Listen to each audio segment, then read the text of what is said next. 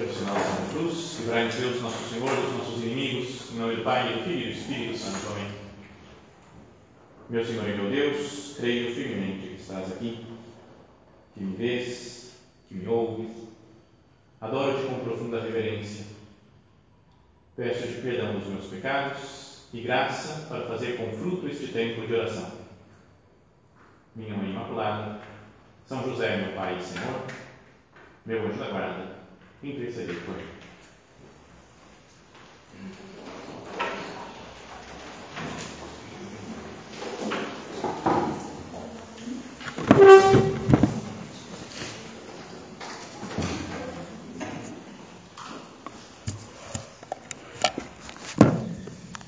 Nós estamos vivendo o tempo pascal, que é um tempo de alegria.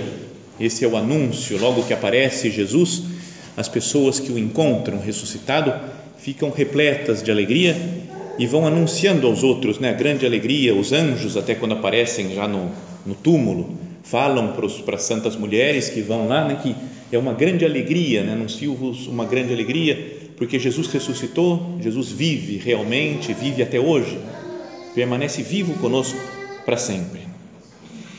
Então, é, essa, esse fato né, da, da presença de Jesus na nossa vida, a consciência de que Cristo ressuscitou para nunca mais morrer, deve nos preencher de felicidade, né, de paz, de tranquilidade. E esses são os temas do nosso recolhimento de hoje. Olhando para Nossa Senhora, porque estamos no mês de maio, mas meditar na virtude da alegria e da serenidade. Então, primeiro, queria que nós pensássemos né, na alegria como, não sei, uma, algo natural dentro do Evangelho. Já desde o começo, agora com a ressurreição de Cristo, é o máximo, né, o ápice de alegria que se pode chegar. Mas desde o começo do Evangelho, do anúncio né, do cristianismo, já tudo, né, toda a história do começo da vida de nosso Senhor está repleta de alegria. Por exemplo, se a gente vai meditando naqueles primeiros capítulos do Evangelho de São Lucas, por exemplo, fala assim, né, que no sexto mês o anjo Gabriel foi enviado por Deus a uma cidade da Galileia chamada Nazaré, a uma virgem desposada com um homem que se chamava José, da casa de Davi, e o nome da virgem era Maria. Todos nós conhecemos, ouvimos muito nessa essa passagem do Evangelho, quando o anjo vem anunciar a Nossa Senhora que ela vai ser a mãe do Salvador, do Messias esperado. E entrando o anjo, disse-lhe: Ave, cheia de graça, o Senhor é contigo. Começa com essas palavras, como que o, o primeiro anúncio do Evangelho são essas palavras do anjo: Ave, cheia de graça, o Senhor é contigo. Então, para pensar um pouco nessas palavras, primeiro acho que tem que ir mais no original né, da palavra, desse ave, que não é só uma, um cumprimento, assim, o anjo chegando e falando, oh, beleza, oba, estou aqui, só como para chamar a atenção de Nossa Senhora é um, no fundo, é, a tradução mais exata seria alegra-te. A palavra lá no original em grego que está escrito é kaire, que significa graça, alegria. Como se ele chegasse o anjo e falasse: alegra-te, porque você está cheia de graça. O cheia de graça é que caritomene. Está vendo? Tem o kaire e o que caritomene. São palavras semelhantes que têm a mesma raiz, né? o mesmo radical, as duas palavras. E, e significa isso daqui como se o anjo falasse assim: Maria, você está repleta de graça de Deus. Você foi transformada desde sempre pela graça de Deus que te modelou mesmo, te aperfeiçoou para que você recebesse esse grande dom de um Deus que vai se fazer homem e vai morar em você. Portanto, alegra-te. Então, essa é a primeira coisa, como que o, o início do Evangelho quando o anjo vai falar que vem Jesus ainda, que vai se encarnar, começa com essa palavra: alegra-te. Encontraste graça diante de Deus, vai falar. A palavra caris, que aparece aqui do caire, do que caritomene, é, ela vem da palavra caris, ela, a tradução mais direta seria graça. Mas também de caris vem a palavra caridade, em português, a palavra carinho, a palavra charme também vem daí, né, de, de caris. A palavra engraçado, uma pessoa engraçada, uma pessoa divertida, uma pessoa que tem graça, uma pessoa que é luminosa, digamos assim. Quando morava lá em Roma, tinha uma, uma senhora que falava da filha dela, que era uma ragazza solare, era uma menina solar, porque era uma menina muito legal, muito bonita, muito expansiva e falava com todo mundo, super divertida. Então tinha essa expressão né, de ragazza solare, né, menina solar. Em português não tem sentido nenhum, né, fica meio esquisito. Né? Mas era uma menina que transmitia luz, que transmitia graça. Vem daí também a palavra de graça, de carinho, de caridade. Então, pensemos nisso daqui como o início do anúncio evangélico. É o anjo falando para ela, para Nossa Senhora: alegra-te, porque você é cheia de graça, você foi transformada pela graça e o Senhor é contigo. Deus está contigo. Se Deus está junto de alguém, aquela pessoa é transformada pela graça de Deus. Só pelo fato de estar perto, Cristo morando dentro de nós. E agora o fato que é anunciado na Páscoa é esse: Jesus vive, Cristo vive. Na meditação que pregou uma vez São José Maria, muitos anos atrás, né, sobre, a, sobre a Páscoa, sobre a ressurreição do Senhor, ele começava dizendo: Cristo vive. Essa é a grande verdade que enche de conteúdo a nossa fé. Então, a grande verdade né, da nossa fé é que Cristo vive, que Cristo está dentro de nós, convive conosco. Portanto, alegra-te, porque nós estamos cheios de graça. Então, que nós peçamos ao Senhor agora nessa nossa meditação, olha, Jesus, me faz entender um pouco melhor a Sua presença em mim, na minha vida, e que, portanto, é algo necessário o viver alegre. Quem entende isso a fundo, que Cristo está com ele, é necessariamente alegre. Tem dificuldades na vida, tem problemas, tem contrariedades, tem coisas que a gente não gosta, tem coisas que nos cansam, mas não deveria estar muito marcado na minha alma essa característica, que é característica fundamental do Evangelho, a alegria. Então é algo para a gente pensar, né? eu sou uma pessoa mais tendendo para ser feliz, tá? alegre e contente, ou mais estou meio para baixo, triste, me desanimo das coisas, fico reclamando, me queixando. Não é uma coisa para pensar isso? Se o Evangelho é boa nova, até a palavra Evangelho significa boa nova, boa notícia. Portanto, é algo novo, bom, que é o fato de Cristo vir morar em, conosco. Que Deus se faz homem, que Deus morre na cruz, que ressuscita e fica conosco para sempre. Eis que eu estarei convosco todos os dias até a consumação dos séculos, falou Jesus. Então, uma pessoa que é consciente de que Cristo mora com ele, de que Cristo vive de fato na sua vida, deve ser uma pessoa necessariamente alegre. Então é assim, né, a primeira cena do Evangelho, quase praticamente, né, podíamos dizer, que é falar, vou anunciar o Evangelho, portanto, caire, alegra-te.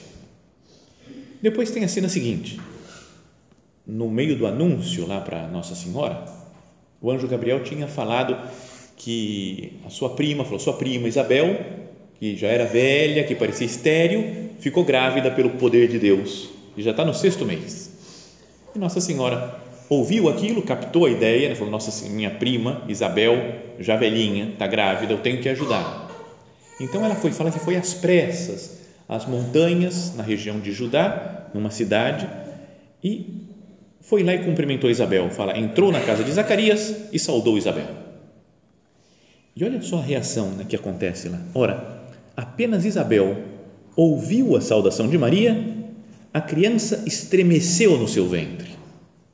E Isabel ficou cheia do Espírito Santo. E exclamou em alta voz: Bendita és tu entre as mulheres, e bendito é o fruto do teu ventre. Por uma iluminação especial né, do Espírito Santo, reconheceu que Nossa Senhora estava grávida, né, do Filho de Deus, do próprio Deus feito homem, e falou: Bendita és tu entre as mulheres, e bendito é o fruto do teu ventre. De onde me vem esta honra de vir a mim a mãe do meu Senhor? Fala, como é que pode, né, que venha a mãe do próprio Deus venha me visitar? Então ela está repleta de alegria, está contente, ela fala, não mereço isso. Então, pensemos então que Nossa Senhora também vem a nós. Jesus ressuscitado vem a nós nos visitar também. Pela fé, nós devemos acreditar, né? crer firmemente nisso, que Cristo está vivo e próximo de nós. Portanto, um pouco dessa reação de Isabel a gente deveria ter. Né? Como é que posso? Eu não mereço que venha a minha mãe do meu Senhor. E aí ela explica: Pois assim que a voz da tua saudação chegou aos meus ouvidos, a criança estremeceu de alegria no meu seio. Sabe que esse negócio da, do São João Batista, filho de Isabel, ter estremecido no ventre de Isabel, eu nunca entendi o que quer dizer isso. Sempre pensei, falei, por que, por que esse estremecimento foi diferente? Né? Não é porque parece, eu não sei, vocês que são mães sabem melhor, parece que a criança mexe lá dentro, né? Quando está na grávida, assim, fala, mexeu, chutou aqui, não sei o que, olha assim, e às vezes dá para ver até, né? Então, aí eu falo, qual que é a diferença, né? Por que que, que, que fez o São João Batista de diferente de uma criança que se mexe? E esse estremeceu, a tradução estremeceu, me lembra sempre o vibra do celular, dá uma tremida assim, mas parece muito absurdo que seja assim. Né? Então aí eu fui procurar um dia para ver o que, significava, como é que era no original, lá no texto em grego, e é um verbo que se diz esquirtesen. O que ele fez foi esquirtesen. Mas daí você vai procurar na Bíblia e fala, tem outros lugares que aparece, e um desses lugares é numa passagem lá do Antigo Testamento, do livro dos Reis. Quando estava o rei Davi, lembra, tinha a Arca da Aliança. Lembra da Arca da Aliança? Já ouviram falar? Né? Tinha a Arca da Aliança, que era uma, uma arca grande, né, carregada por uns varais, assim, umas barras de ferro, de ouro, não sei, que iam carregando a arca, e dentro dela tinha as tábuas da lei, né, que o Moisés fez, escreveu lá com Deus, tinha um pouquinho de maná que o povo que alimentou o povo no deserto, tinha né, uma vara lá de um, uma pessoa lá que floresceu, que saiu flor da vara seca. Então tinha isso daí, né? Mas era o negócio mais sagrado que tinha talvez para o povo judeu. E eles falavam: quando a arca está junto de nós, a gente vence todas as guerras. Não tem inimigo que consiga vencer a arca. Então, o rei Davi, uma vez que ele tinha é, estabelecido a sua a sede do seu reinado, né, tinha unido o reino de Judá e de Israel e tava, tinha estabelecido sua residência em Jerusalém, ele pensou, falou, agora a arca da aliança tem que vir para Jerusalém, tem que estar aqui onde está o rei, o centro do povo. Então mandou levar, então fizeram uma grande procissão, levando da cidade onde estava a arca até Jerusalém. Mas no meio do caminho, estavam levando a arca, ninguém podia encostar na arca, só os sacerdotes, pessoas especiais. Assim. E no meio do caminho, tem uma parte meio assustadora da Bíblia, que tem algumas, né? mas falou que os bois que estavam levando começaram a tombar e a cair a arca no chão. Então, um dos que estava lá do lado segurou a arca para não cair e falou: Mas Deus não gostou disso e o fulminou na mesma hora e ele morreu naquele lugar. Então é assustador. Nossa, que coisa mais doida, né? Mas o fato é que depois disso, fala que o Davi disse: Então não quero que venha mais para. Deus está bravo, Deus matou esse cara, ele deve estar tá bravo. Como é que eu vou deixar que venha a arca para minha casa, para minha cidade? Então ficou na casa de um outro cara que chamava Obed Edom. Devia ser inimigo do Davi, né? Para o Davi falar assim: está querendo matar, tu vai para a casa do Obed Edom. Mas fala que ficou lá a arca e foi enchendo de graças aquela família, a família do Obed Edom. E a arca ficou três meses na arca, na casa do Obed-edom e encheu de graças, né? bênçãos aquela família. Falaram isso para o Davi, ele deve ter pensado, bom, Deus já está bonzinho outra vez, vamos organizar as coisas para que venha de novo então a arca para Jerusalém. Então, quando foi entrando em Jerusalém, o pessoal ia fazer uma festa, né, procissão, com músicas, pandeiros, né, símbolos e tudo, cantando e festejando, e o Davi ia dançando na frente da arca, fazendo uma dança lá, né, uma coreografia, não sei, de felicidade, mostrando que a arca da aliança está chegando em Jerusalém, para a nossa salvação. E sabe como que fala o verbo lá no em grego, desse verbo do, da dança do Davi? Esquirtesen. É a mesma que aplica para o João Batista na barriga de Isabel então, muita gente, muitos padres da igreja, santos e tudo, falaram que Maria é a nova arca da aliança. Dentro da arca da aliança tinha as tábuas da lei, o maná, provas de que Deus ajudava o povo. Agora, dentro de Maria tem o próprio Deus feito homem. E Maria chega na casa de, de Isabel e Zacarias e o João Batista esquirtecem também, como se viesse uma dança de alegria para receber a arca da aliança que está chegando. E Nossa Senhora ficou três meses na casa de Isabel e Zacarias, como ficou na casa do Obed-Edom e encheu de graças. Então, está vendo que tem um paralelismo grande entre essas duas cenas. Ou seja, onde está Maria, que é a arca da aliança, está Deus presente junto dela e em volta é só alegria e festa e dança. Será que eu não deveria pensar nisso? Que Maria, Nossa Senhora, vem a nós também. Ela, quando foi visitar Isabel, ela vivia a sua vida terrena. Então, se ela estava lá na cidade de Isabel, que era Ain Karim, ela não podia estar em Nazaré ao mesmo tempo, não podia estar em Jerusalém ao mesmo tempo, estava só em Ain Karim. Mas agora, né, a doutrina da igreja fala que Nossa Senhora está em corpo e alma no céu, tem o seu corpo glorioso e por isso ela pode aparecer em vários lugares ao mesmo tempo. Já não está mais presa pelas por essas coordenadas de tempo e de espaço como a gente tem. Então ela aparece de uma forma no México como Nossa Senhora de Guadalupe, aparece em Portugal, em Fátima, aparece em Lourdes, em muitas outras, muitos outros lugares, Nossa Senhora vem a nós. E na nossa alma, em graça, vem Maria Santíssima também, nesse mês de maio, trazendo Jesus. Então, será que está certo que eu fique triste? Vem Nossa Senhora a nós, e eu falo, uhum, tá, veio Nossa Senhora. E, e fico preocupado com os meus problemas Imagina se ela vai visitar Isabel, Isabel fala, ah, beleza, veio visitar. Mas ela não, ela está feliz, né? ela fala, como, como que eu posso, né, que venha a mãe do meu Senhor me visitar? Eu não mereço isso, tanta alegria. E o João Batista dançando de alegria dentro dela. Ou quando vem a Arca da Aliança, lá no Antigo Testamento, a cidade inteira de Jerusalém para para fazer festa, porque Deus está chegando na cidade. Então, não deveria ser e nós conversemos com o nosso Senhor aqui nesse recolhimento. Falei, Jesus, não deveria ser algo marcante na minha vida, a minha alegria? Não só porque eu faço propósitos de ficar alegre, vou me esforçar para ficar alegre, não, mas porque eu abro os olhos e vejo que Deus permanece conosco, que Jesus ressuscitou, que Maria Santíssima está presente na nossa vida.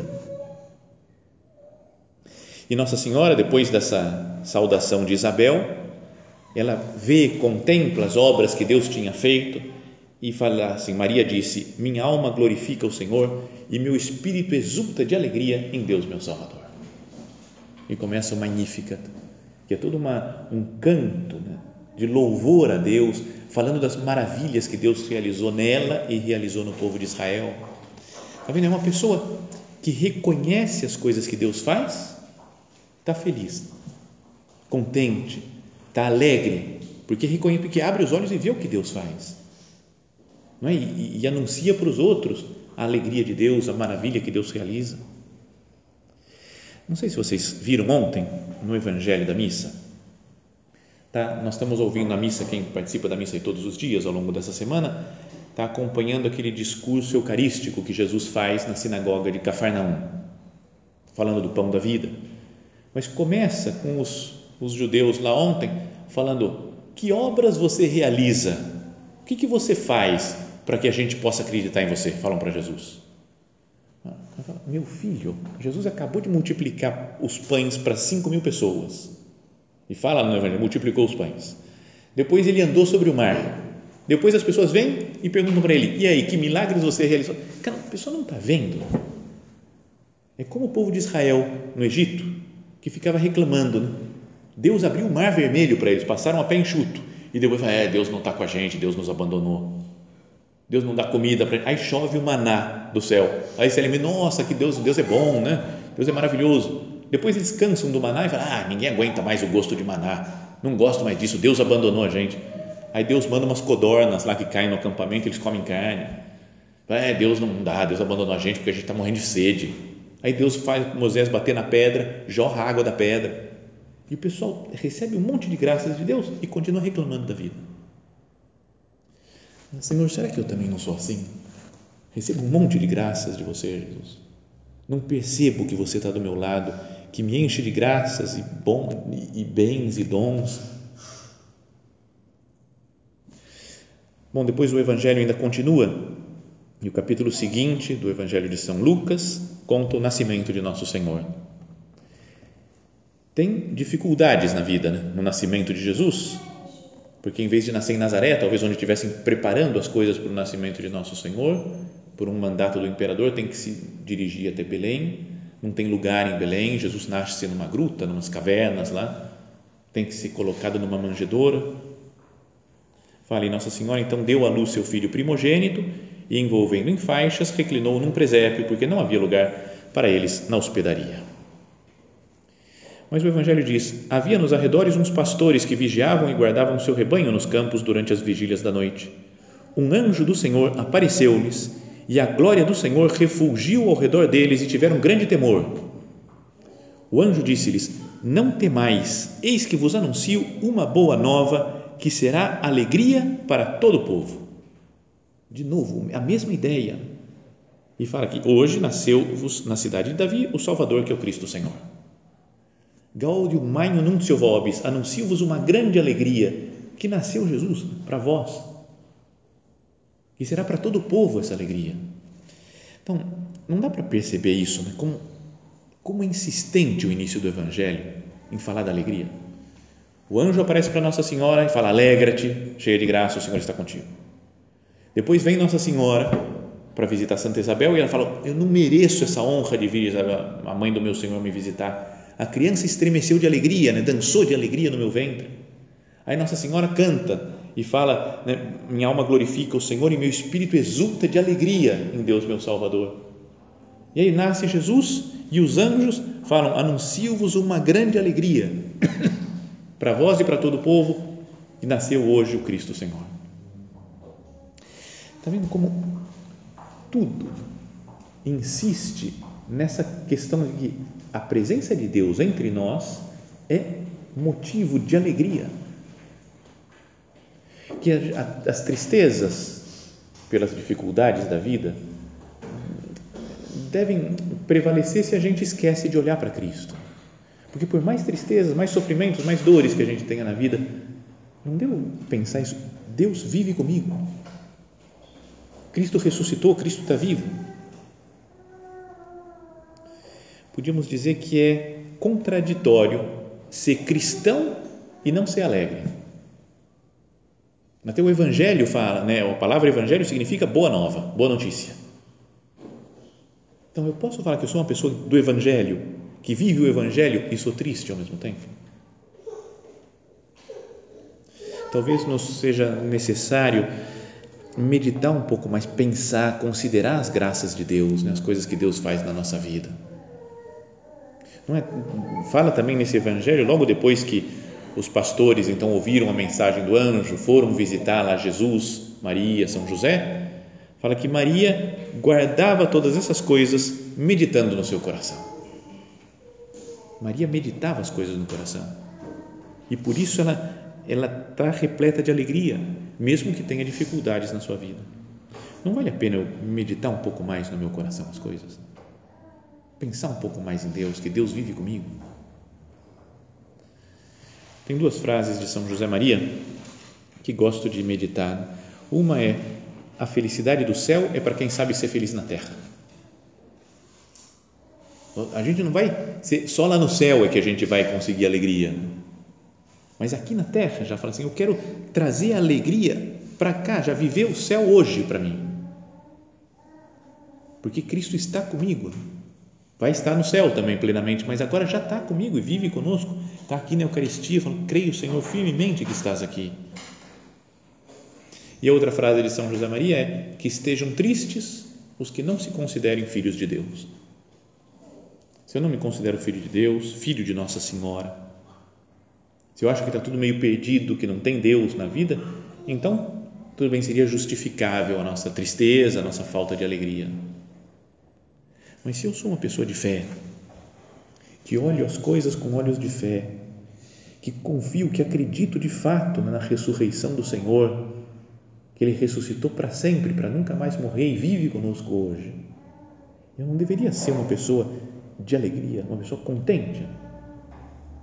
De novo, volto a insistir, né, que tem problemas, que tem dificuldades, mas que está feliz, sobretudo contente com as coisas do dia a dia.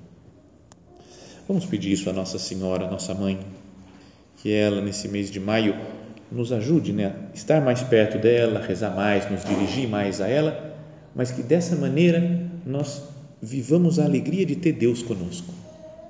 Como Santa Isabel, né, que falou, de onde me vem nessa honra de vir a minha mãe do meu Senhor?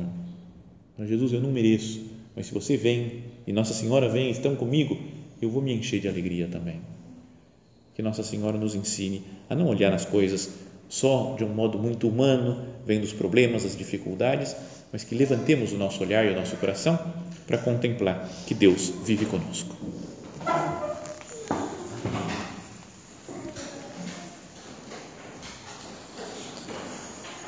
Dou-te graças, meu Deus, pelos bons propósitos, afetos e inspirações que me comunicaste nesta meditação.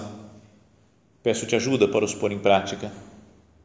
Minha Mãe Imaculada, são José, meu Pai e Senhor, meu anjo da guarda, intercedei por mim.